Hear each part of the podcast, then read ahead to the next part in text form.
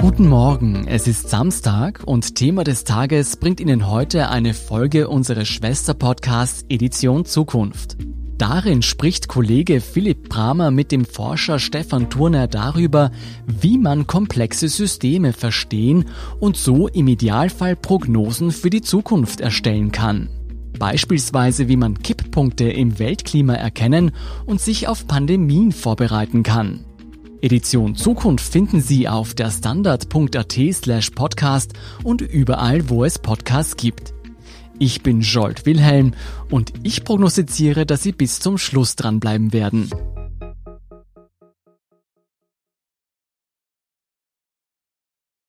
Dieser Podcast wird unterstützt von BMW Österreich. Was haben Pandemien, Klima und Wirtschaftskrise gemeinsam? Es sind sogenannte komplexe Systeme. Wie kann man sie verstehen und wie gelingt es, Prognosen für die Zukunft daraus abzuleiten? Sie hören Edition Zukunft, der Standard-Podcast für das Leben und die Welt von morgen.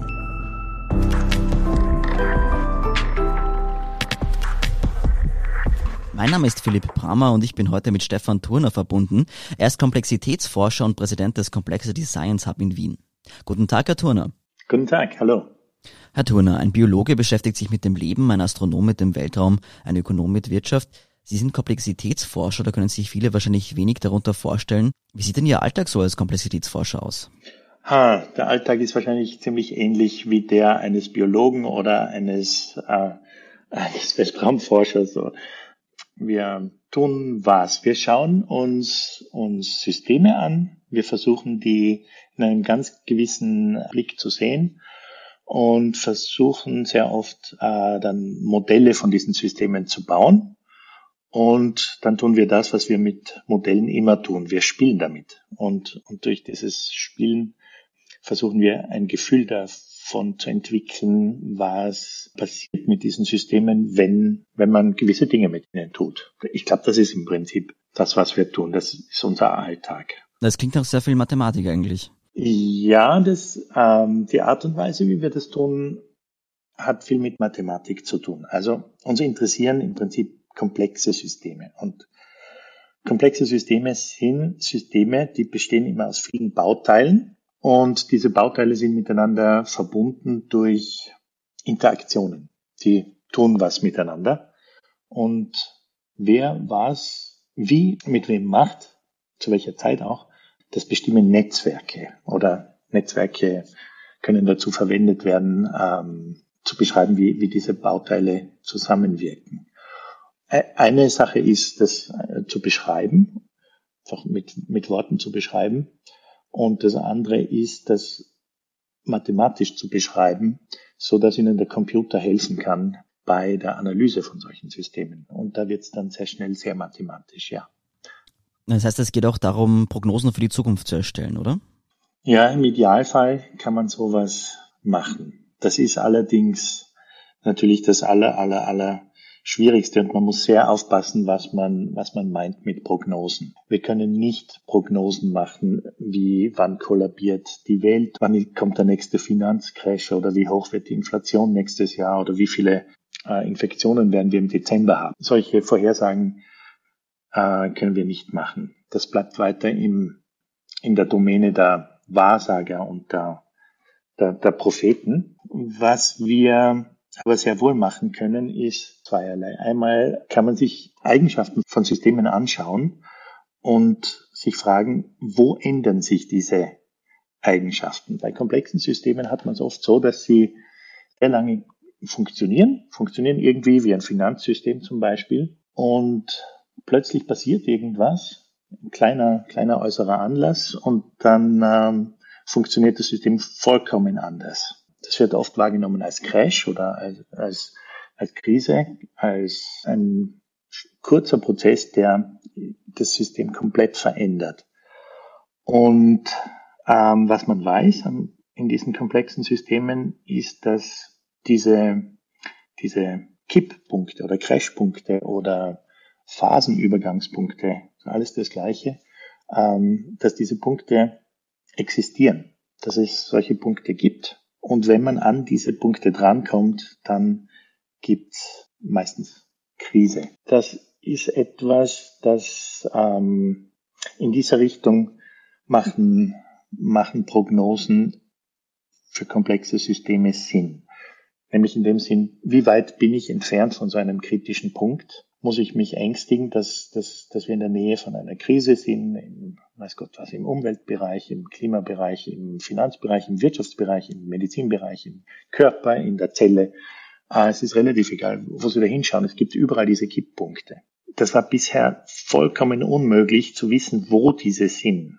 Da wird man eben immer besser, die zu lokalisieren und im Idealfall dann äh, Frühwarnsysteme zu entwickeln. Also Warnschilder aufzustellen, zu sagen, Vorsicht, Vorsicht, Vorsicht, jetzt kommen wir in die Nähe von seinem Punkt. In nicht komplexen Systemen sind diese Kipppunkte was ganz was Einfaches. Das ist sowas wie, wenn Sie sich Wasser vorstellen, äh, gibt es das Wasser flüssig, wenn es normal warm oder kalt, kühl ist. Äh, wenn Sie es unter 0 Grad bringen, dann friert und wenn Sie es über 100 Grad bringen, dann dann verdampft Also es ist immer das gleiche Molekül, Wasser, immer dieser Sauerstoff und, und, und zwei, zwei Wasserstoffatome, aber abhängig davon, wie ihre Temperatur ist, ist es in völlig verschiedenem Zustand. Ja, mit dem Eis kann man ganz an, oder Eis ist was ganz was anderes als Wasserdampf. Ähm, und der kritische Punkt dort, das ist der Siedepunkt und der Gefrierpunkt. Und an diesen kritischen Punkten ändern sich die Eigenschaften rapide. Und ähnlich muss man sich das auch mit, mit komplexen Systemen vorstellen. Also zum Beispiel mit, mit dem Wirtschaftssystem. Das, das sind keine Moleküle, sondern das sind Leute, die, die, die arbeiten, was produzieren, was erfinden, was verkaufen, was verwenden äh, und so weiter. So eine Wirtschaft kann wie das Wasser in, in, in mindestens zwei verschiedenen Zuständen sein. Der eine Zustand ist, alles funktioniert gut, alle arbeiten, gibt ganz wenig Arbeitslosigkeit. Ähm, es wird ein Überschuss produziert, auch die, die nicht arbeiten können, äh, kriegen auch genug und so weiter. Also einen positiven äh, Zustand. Aber dann können genau die gleichen Leute mit den gleichen Fähigkeiten, mit den gleichen Erziehungs, äh, mit den gleichen, ähm, wie sagt man, Ausbildungsstand, die können auch in, einer, in einem Krisenmodus sein, ja niemand produziert mehr, die Fabriken sind geschlossen, keiner investiert, weil alle äh, nicht mehr dran glauben, dass man es dass man's in einen guten Zustand zurückbringt. Ähm, die Firmen entlassen mehr Leute, deswegen gibt's äh, weniger Produktion, deswegen gibt's weniger Steuern, deswegen kann der Staat weniger einspringen. Dann gibt's eine, eine, eine schnell, relativ schnelle Spirale, die ein System von einem guten Zustand in den schlechten bringen kann. Und in dem schlechten Zustand kann es ähm, dann auch sehr lang wieder verbleiben, dieses System. Und die Frage ist, was sind die kritischen Punkte, ab wo kommt das in einen schlechten Zustand? Und das sind diese Kipppunkte. Mhm, und das heißt, diese Arbeitsweise ist eigentlich sehr datengetrieben. Ja, also, ja, da haben Sie recht. Das ist das Faszinierende an, den, an dieser Welt der komplexen Systeme. Wie ich gesagt habe, die bestehen aus Netzwerken. Ja, und alles, was Sie in einer Datenbank aufzeichnen können, ist wenn Sie ein bisschen tolerant sind, ist ein Netzwerk. Alles, was Sie abspeichern in einer relationalen Datenbank, das heißt schon so, heißt, wie ein Ding oder ein Objekt, ein Mensch oder ein Viech oder was auch immer in Bezug steht zum anderen Ding, Objekt, Viech, Mensch. Also, äh, wenn Sie sich vorstellen, zum Beispiel, dass äh, wenn es einen Datensatz gibt, in Telekom-Firmen. Wer ruft wen an? Ja, das ist ja ein Netzwerk. Das sind die Knoten in dem Netzwerk sind alle Menschen und wenn ein, eine den anderen anruft, dann gibt es einen Link in diesem Netzwerk zu, einem gewissen, zu einer gewissen Zeit. Das ist ein ganz ähm, furchtbar großes Netzwerk natürlich, wenn man das äh, so ansieht und ist in einer Datenbank gespeichert.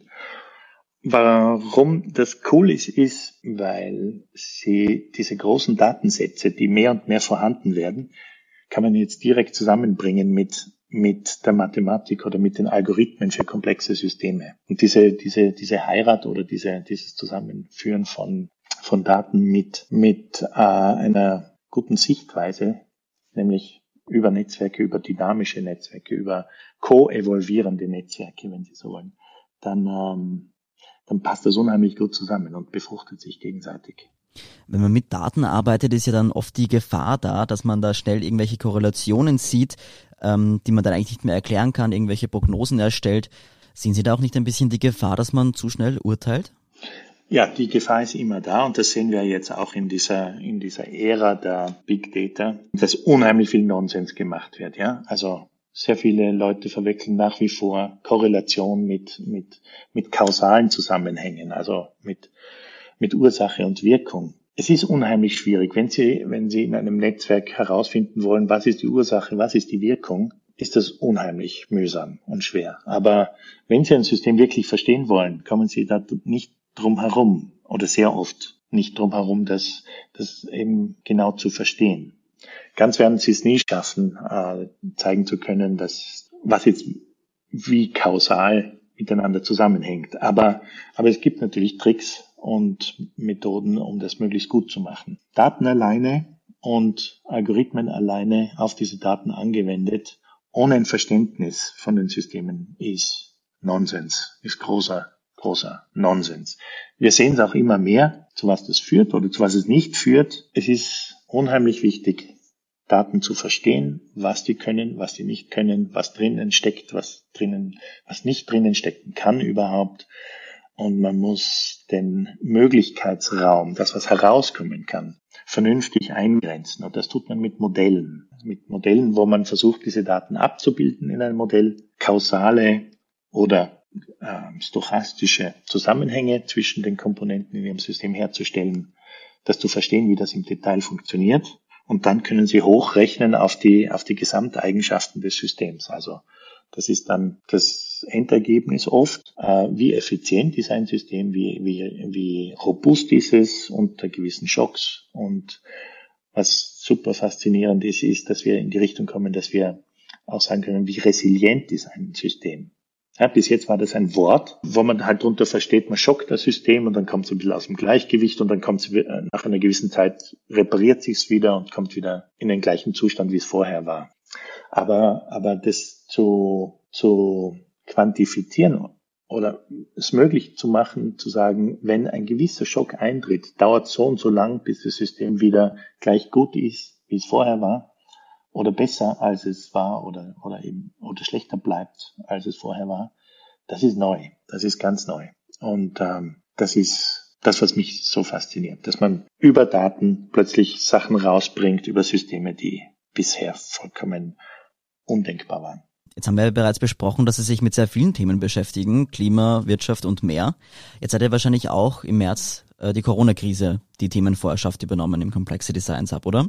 Ja, wir haben Mitte März haben wir für einige Wochen ein großes Experiment gemacht. Wir haben am Complexity Designs Hub gesagt, äh, wir, wir hören auf mit allen unseren Arbeiten. Alle wissenschaftlichen Arbeiten ruhen jetzt. Und wir haben eine Liste gemacht mit 18, mit 18 Problemen, die wir gedacht haben, wären gut, wenn wir die lösen könnten für die Corona-Krise. Und jeder Mitarbeiter, jede Mitarbeiterin darf sich ähm, aussuchen, an welchen Projekten sie mitarbeiten will. Ja, und dann haben wir, haben wir plötzlich 18 neue Arbeitsgruppen gehabt. Sehr, sehr schnell hat sich das gebildet und ähm, an denen haben wir dann für sechs Wochen gearbeitet mit, mit mehr oder weniger Erfolg. Aber ein paar Sachen sind, sind sehr gut gelungen. Mhm. Gibt es da schon erste Erkenntnisse aus der Coronavirus-Krise, die man vielleicht schon verwenden kann noch für die Krise? Hm. Also Sie brauchen Sie brauchen da vielleicht gar nicht so viel an, an Komplexitätsforschung. Ähm, was, ist, was da, glaube ich, wichtiger war, ist, dass man mit, mit Datensätzen gut umgehen kann und dass man Datensätze äh, gut säubern kann, dass man sie, dass man sie mit anderen Datensätzen zusammenbringen kann, um, um, um wichtige Fragen zu, zu klären. Also zum Beispiel, dass wir, dass, dass wir Daten Sätze zusammenbringen, die, die beinhalten, welche ähm, Interventionen hat welches Land gemacht. Ja, welche, welches Land hat Lockdown gemacht, welche hat nur die Schulen geschlossen, aber die Flughäfen offen lassen. Oder es war ja unheimlich äh, vielfältig, die Response in den verschiedenen Ländern auf die Krise. Und ähm, das in Zusammenhang bringen mit den tatsächlichen Infektionszahlen, die in den verschiedenen Weltregionen äh, gemessen worden sind. Ähm, das war eine solche Aufgabe ähm, sehr datengetrieben, Daten zusammenführen, äh, Daten analysieren und ähm, auch mit Hilfe von, von, wie Sie es vorhin angesprochen haben, mit, mit Algorithmen, wo man nicht unmittelbar weiß, äh, warum das jetzt, äh, warum das jetzt so herauskommt, wie es herauskommt, ähm, dass man dann mit anderen Algorithmen dann doch versucht zu verstehen, warum das herauskommt, was herauskommt. Also die, wenn Ihnen da die, die künstliche Intelligenz ein, ein Resultat gibt, ähm, dann, ähm, dann äh, ist es extrem wichtig, das auch auf eine andere Art und Weise zu verstehen, so dass sie es verstehen können. Und so ähm, haben wir mit, mit ein, also über ein und dieselbe Frage oft ähm, vier, fünf, sechs verschiedene Zugänge gewählt, um, um, zu, um halt auszuschließen, dass, dass mir irgendeinem Nonsens aufsitzt, der, der aus der künstlichen Intelligenz daherkommt und den man nicht im Griff hat, den man nicht versteht, wo man nicht sieht, woher der kommt. Geht es da auch darum, konkrete Handlungsanweisungen für die Politik zu formulieren eigentlich? Ja, das glaube ich lernt man schon. Aber, aber wieder, braucht nicht viel Komplexitätsforschung. Äh, wenn man, wenn man äh, Digitalisierung haben will, wenn man Daten nutzen will, muss man die Daten haben. Es ist leider genauso so, so simpel, wie ich es gesagt habe. Ähm, was wir jetzt gesehen haben, überall an allen möglichen Stellen ist, ähm, wie, wie die Datenlage wirklich ist. Und die ist oft nicht so, wie man sich im zweiten, bald dritten Jahrzehnt des 21. Jahrhunderts denken würde oder wünschen würde.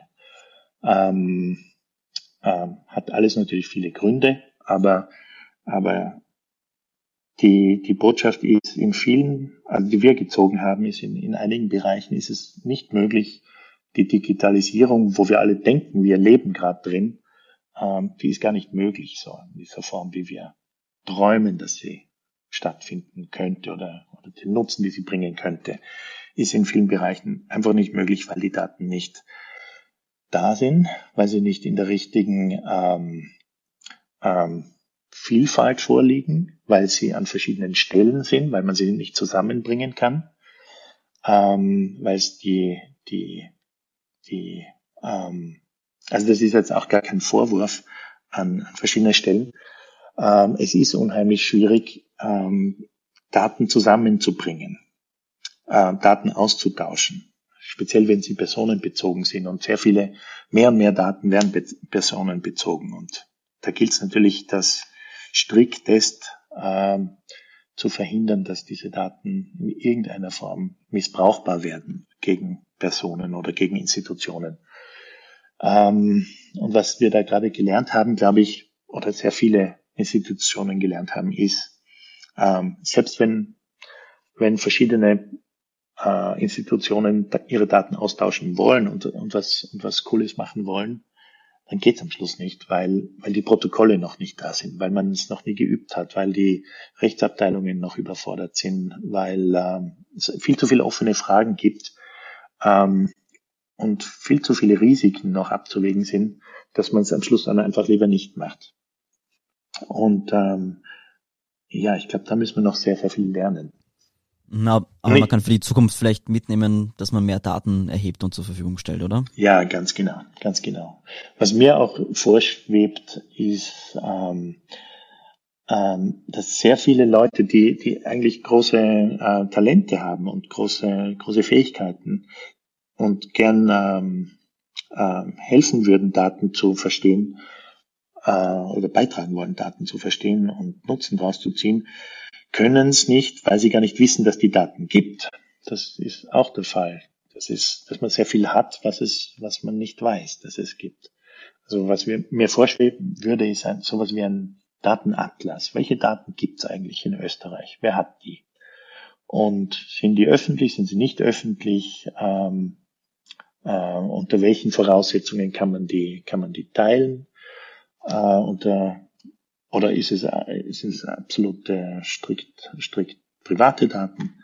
Ähm, wäre fantastisch, wenn man so einen Überblick hätte, wer welche Daten hat, ja, und, und, und daraus könnten sich eine Unmenge von, von Ideen und Projekten und zukünftigen Business Models ergeben, ähm, an die kein Mensch denkt. Letzten Wochen haben Sie bzw. der Complexity Science Hub ja mit einer eigenen Corona-Ampel die Aufmerksamkeit auf sich gezogen, die Sie auf Ihrer Website veröffentlichen. Was kann denn die eigentlich mehr als die Regierungs-Corona-Ampel? Hm. Ja, also das hat auch nichts mit Komplexität zu tun. Das sind, das sind die, die gleichen Zahlen, die das Ministerium bereitstellt. Das sind die Infektionszahlen in den letzten, also die Farbe in, in unserer Ampel ist, äh, sind die Infektionszahlen in den letzten 14 Tagen pro 10.000 Einwohner. Das war und steht überhaupt nicht in Konkurrenz mit der Regierungsampel, überhaupt nicht. Wir haben die auch seit äh, Anfang April online. Dass das jetzt zu, zur Verwirrung äh, führt, ist, ist, ist nicht unsere Schuld. hätten wir, hätten wir ja anders nennen können. Ja, wir waren zuerst und, und hätten wir uns gebeten, das anders zu nennen, hätten wir es natürlich auch gemacht. Aber äh, ist egal. Was kann unsere Ampel mehr? Man sieht schön die, also wenn man mit der Maus auf die verschiedenen Bezirke geht oder auf die verschiedenen Länder, die, die gibt's ja auch nicht nur für Österreich, sondern auch für die ganze Welt. Äh, wenn man da mit der Maus auf den Bezirk geht, dann sehe ich nicht nur, wie viele Fälle da gestern äh, waren oder dazugekommen sind, sondern ich sehe auch den Verlauf. Ich sehe die letzten paar Wochen, Monate und sehe da relativ schön, wie, wie äh, aus dem Verlauf kann man einiges ablesen. Also in kleinen Bezirken sehe ich zum Beispiel, wenn es ein, wenn es ein Altersheim, äh, in einem Altersheim ein paar Fälle auftreten, dann sieht man riesige Sprünge. In größeren Bezirken wie in Wien, äh, haben wir, ja, dann, da sieht man über, über längere Zeiten hinweg die Trends und kann davon natürlich ausgehen, dass die nächsten Tage dann äh, zumindest ähnlich sind und dass da nicht sprungartig äh, die Sachen sich verschlechtern oder verbessern. Unsere Ampel war gedacht, also das sehe ich in der, in der, in der Regierungsampel nicht, diese Verläufe. Unsere Ampel war gedacht, um ähm, einfach ein, ein, ein Gefühl zu geben, für wie wahrscheinlich ist es, wenn ich jetzt rausgehe, wie wahrscheinlich ist es, dass ich wen treffe, der es hat. Das war die Idee. Und wenn das rot ist, dann sehe ich, wenn ich tausend Leute treffe oder sehe, äh, hat es einer gehabt. Das ist ungefähr das. Und wenn es gelb ist, dann hat es einer in 10.000. Außerdem ist Ihre Ampel ja auch frei von politischen Entscheidungen, weil die offizielle ja von einem Gremium gesteuert wird. Ja, genau. Das macht natürlich Sinn, diese, diese, diese Regierungsampel macht, macht großen Sinn. Ja? Und, und ein, eine Richtung, in die die Sinn macht, ist, dass es, dass es harmonisiert in ganz Österreich ein System gibt, wo, wo entschieden wird, wie verschiedene Faktoren auf verschiedene Maßnahmen führen. Das macht absolut Sinn. Und dass man weitere Faktoren hinzunimmt, macht zum Teil auch Sinn. Vielleicht nicht alle der vier Faktoren, die da zusätzlich noch genommen werden, aber, aber wie genau, wie gut man es unter Kontrolle hat äh, mit, den, mit den Clustern und so weiter, das macht Sinn, äh, das, das, das hineinzugeben und das in einen Algorithmus zu verpacken, ähm, ist vielleicht auch möglich, aber es ist sicher gut, darüber zu reden und, und, und da viele, viele Augen drauf schauen zu lassen und, und das, und das dann auch durch eine Kommission zu, zu entscheiden. Die Corona-Krise überschattet natürlich gerade alles, aber vielleicht reden wir noch kurz über eine andere Krise, nämlich die Klimakrise. Was kann man denn da für Erkenntnisse aus der Komplexitätsforschung ableiten, vielleicht auch für den Klimaschutz, also welche Maßnahmen man am besten ergreifen kann? Hm. Gute Frage. Also ähm, was man was man daraus lernen kann, ist also Klima ist ein groß ein, ein ist ja nicht nur ein komplexes System, sondern das sind, das sind Dutzende, wenn nicht hunderte äh, Systeme, die zusammenhängen. Also es sind, und wenn jedes von diesen ähm, zusammenhängenden Systemen, wenn Sie sich jedes vorstellen als ein Netzwerk, das dynamisch so dahin äh, existiert, dann ist es ein Netzwerk von Netzwerken. Und ähm, ein Beitrag der Komplexitätsforschung ist zum Beispiel, wie, wie wie anfälliger oder wie kollapsanfälliger oder wie weniger resilient sind Netzwerke von Netzwerken im Vergleich zu einzelnen Netzwerken. Das ist, das ist ein, einer dieser Punkte. Wie verschieben sich äh, die Tipping Points oder die, die, die Kipppunkte, die wir vorhin besprochen haben, in den einzelnen Systemen, wenn ich die Systeme zusammenhänge? Was passiert in einem System, wenn ich es darstellen kann mit Daten äh, und über Netzwerke. Wenn ich, wenn ich ein System kollabieren lasse, wie groß ist die Wahrscheinlichkeit, dass ein anderes mitgerissen wird? Das sind so Richtungen, die wir, äh, oder wir, die, die viele, viele, viele äh, Komplexitätsforscher beackern und, und versuchen zu, zu verstehen. Mit, mit noch keinen großen Durchbrüchen, muss man ehrlich auch dazu sagen. Sie haben ja auch schon gesagt, dass das Klima nicht nur ein komplexes System ist, sondern ein komplexes System aus komplexen Systemen. Kann man da überhaupt so genaue Aussagen treffen, wie sie immer wieder kursieren? Also mit so und so viel Millionen Tonnen CO2 kommen wir zu so und so viel, sagen wir 1,5, 2 oder 6 Grad. Kann man das überhaupt so genau sagen? Nein, eben das, das kann man nicht genau sagen. Man weiß nur, es geht, es geht rauf. Und ich glaube, man kann relativ gut sagen, mit zwei Grad ist extrem optimistisch. Und man kann auch mit Sicherheit inzwischen sagen, ähm, wenn es zwei Grad ist in den nächsten 80 Jahren, dann hat es riesige, riesige, riesige Konsequenzen.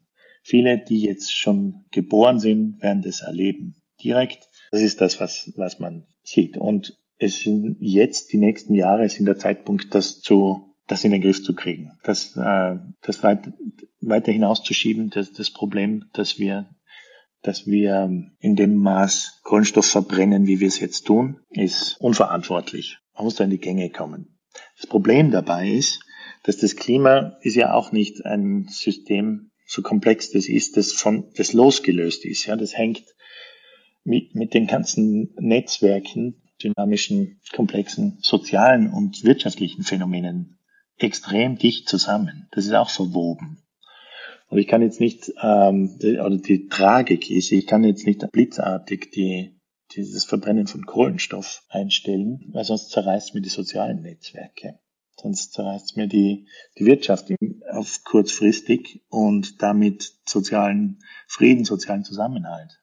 Also man muss das auch gemeinsam, gemeinsam denken. Und das ist extrem schwierig in, in, in dieser Art und Weise, wie wir zu denken gewohnt sind. Ja, der Ökonom macht Science und der, der Ozeanforscher macht, macht wieder Science und der sich Wetter anschaut, macht auch Science und, und diesen systemischen Zusammenblick gibt's so selten, weil er so schwierig ist und weil es so, ja, weil es so mühsam ist, diese Daten zu finden, die das, die das, die das machen könnten. Aber es, es passiert und ähm, und ja, hoffentlich schnell genug. Das heißt, die Komplexitätsforschung ist auch dafür da, um ein bisschen aus den Disziplinen auszubrechen und den großen Blick zu haben. Kann man das so sagen? Ja, das wäre, das wäre, das wäre, das wäre ein schöner, äh, ein schöner Aspekt. Also Komplexitätsforscher sind natürlich auch nur eine kleine Disziplin wenn man, wenn man da hinschaut. Das ist die Disziplin, wie, wie Netzwerke fu funktionieren, wie Netzwerke dynamisch funktionieren, wie die sich umgestalten, wie sie kollabieren, wie sie sich aufbauen, wie sie, ähm, wie sich verändern, wo die Tipping Points sind und so weiter. Das ist eigentlich auch ein enges Feld. Aber, aber es hat, es hat Anwendungen überall. Und weil, weil alle Datensätze der gleichen Form sind, dass sie eben Netzwerke darstellen, ist das ein sehr flexible, eine sehr flexible Sichtweise der Welt, sagen wir so. Zum Schluss möchte ich Ihnen noch ein Zitat vorlesen. Sie kennen es wahrscheinlich. Es stammt vom US-amerikanischen Quantenphysiker Heinz Pagels, der bereits vor Jahrzehnten sagte, jene Länder, die die Complexity Science beherrschen, werden die wirtschaftlichen und kulturellen Supermächte des 21. Jahrhunderts sein. Stimmen Sie ihm zu? Äh, stimme ich schon zu. Ähm, vielleicht nennt man das aber nicht Complexity Science, ja. Aber die, ähm, es gibt jede Menge Definitionen, was sie jetzt Complexity Science nennen und was nicht. Aber die Leute, die aus dynamischen Netzwerken Sinn generieren können, die verstehen, was da passiert und das ein bisschen vorher vorausrechnen können und auch die, die, die, die, die äh, Gefahren und Chancen abschätzen können. Klar, die werden dominieren. Das zeigt sich auch überall im Kampf um die digitalen Talente. Also auf jeden Fall eine Disziplin mit Zukunft. Ich glaube schon. Ob man sie, ob man sie so nennt in Zukunft oder nicht, ist egal. Aber die, die, die Vorgangsweise, glaube ich, die, die hat Zukunft, ja. Dann sage ich vielen Dank, Herr Turner, für das Gespräch. Gerne, gerne. Und damit auch ein herzliches Dankeschön an unsere Hörerinnen und Hörer. Am 28. September erscheint übrigens ein neues Buch von Stefan Turner mit dem Titel Die Zerbrechlichkeit der Welt, Kollaps oder Wende, wir haben es in der Hand. Diese Woche sind von Edition Zukunft übrigens zwei Podcasts erschienen. Mein Kollege Jakob Pallinger hat in einer Nachhaltigkeitsspezialfolge mit dem Soziologen Willi Haas über Kreislaufwirtschaft gesprochen. Die Episode können Sie wie gewohnt überall dort hören, wo es Podcasts gibt. Die nächste reguläre Folge Edition Zukunft erscheint in zwei Wochen. Bis dahin können Sie alles über das Leben und die Welt von morgen auf der standard.at slash Zukunft lesen. Das war's für heute. Danke fürs Zuhören und bis zum nächsten Mal.